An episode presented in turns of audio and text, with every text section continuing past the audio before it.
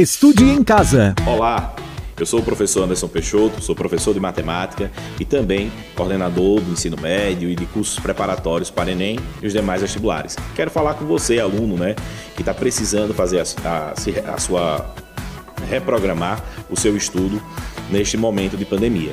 Então, vão aqui algumas dicas. Comece sempre, né, o seu dia, acorde uma hora antes de iniciar suas atividades.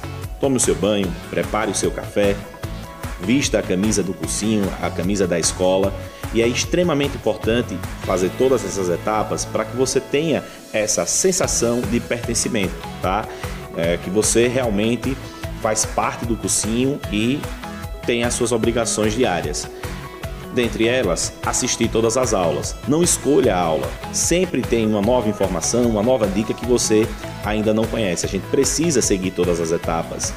E na sequência do dia, tenha definido o seu horário de estudos.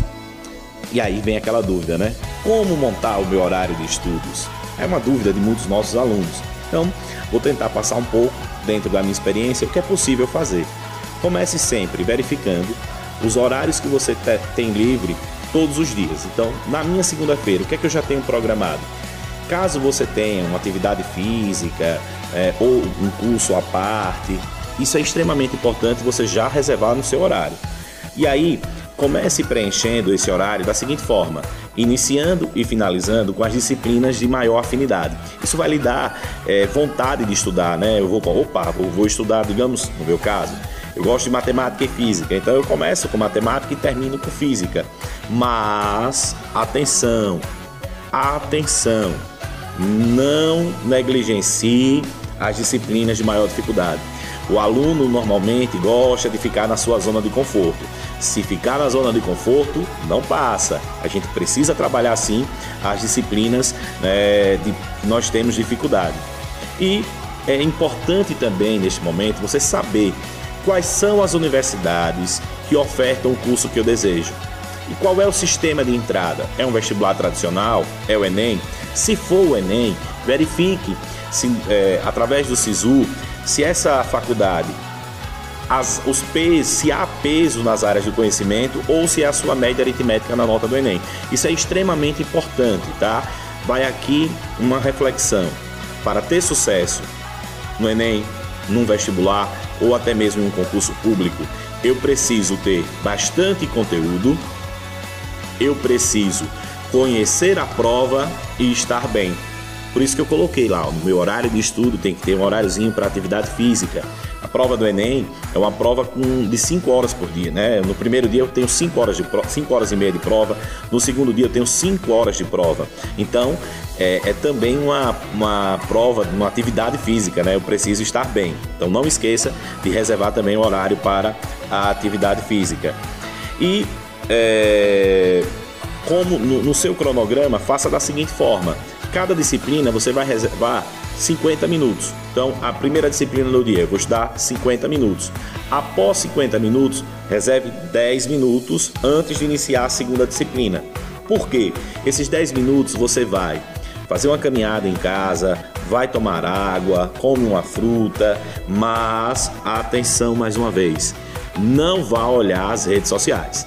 Se você, nesse intervalo entre as disciplinas, for olhar as redes sociais, ninguém passa somente 10 minutos olhando a rede social. Então, eu aconselho, na hora que está estudando, celular desligado, tá bom? E fora da, das redes sociais. Podemos acrescentar também, vejam, é, não faça um horário de estudo a longo prazo, para os próximos 30 dias e tentar deixar ele engessado. Eu aconselho a sempre no final de semana, programe a semana seguinte, faça a sua programação da semana seguinte. E aí você vai precisar de um fiel escudeiro, um caderninho. Você vai pegar um seu, o seu caderno, fazer a sua programação, colocar na programação né, o que você tem como meta para aquele dia. E cada etapa vencida, vá conferindo, vá marcando. Por quê? Um dos grandes problemas dos nossos alunos chama-se ansiedade. Quando bater aquela ansiedade, um sentimento que Passou o dia e eu não fiz nada, você volta para o seu caderninho e verifica o quanto você já, já produziu, tá? É extremamente importante ter esse caderninho, esse caderninho do bem. É... Podemos também dizer que dentro da minha semana, não posso esquecer, eu preciso fazer simulado. O simulado, tá? É a prova mais importante do ano. Muitos acham que a prova mais importante do ano é o Enem. Não. As provas mais importantes do ano são os simulados que vocês farão ao longo dele. Por quê? Após cada simulado, eu preciso fazer a análise. Como assim? Vamos pegar o modelo Enem.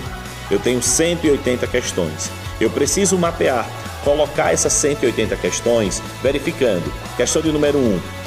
Se eu é, identifique a, a disciplina, se você acertou ou errou, e caso tenha errado, faça a justificativa. Se foi falta de conteúdo, se foi o tempo, tudo bem? E aí, tudo isso que você é, as, as, disciplinas que você errar, o que é que você vai fazer? Você vai anotar naquele caderninho os conteúdos, as disciplinas e os conteúdos. Por quê? São esses conteúdos que vão nortear o estudo da próxima semana. Tá bom?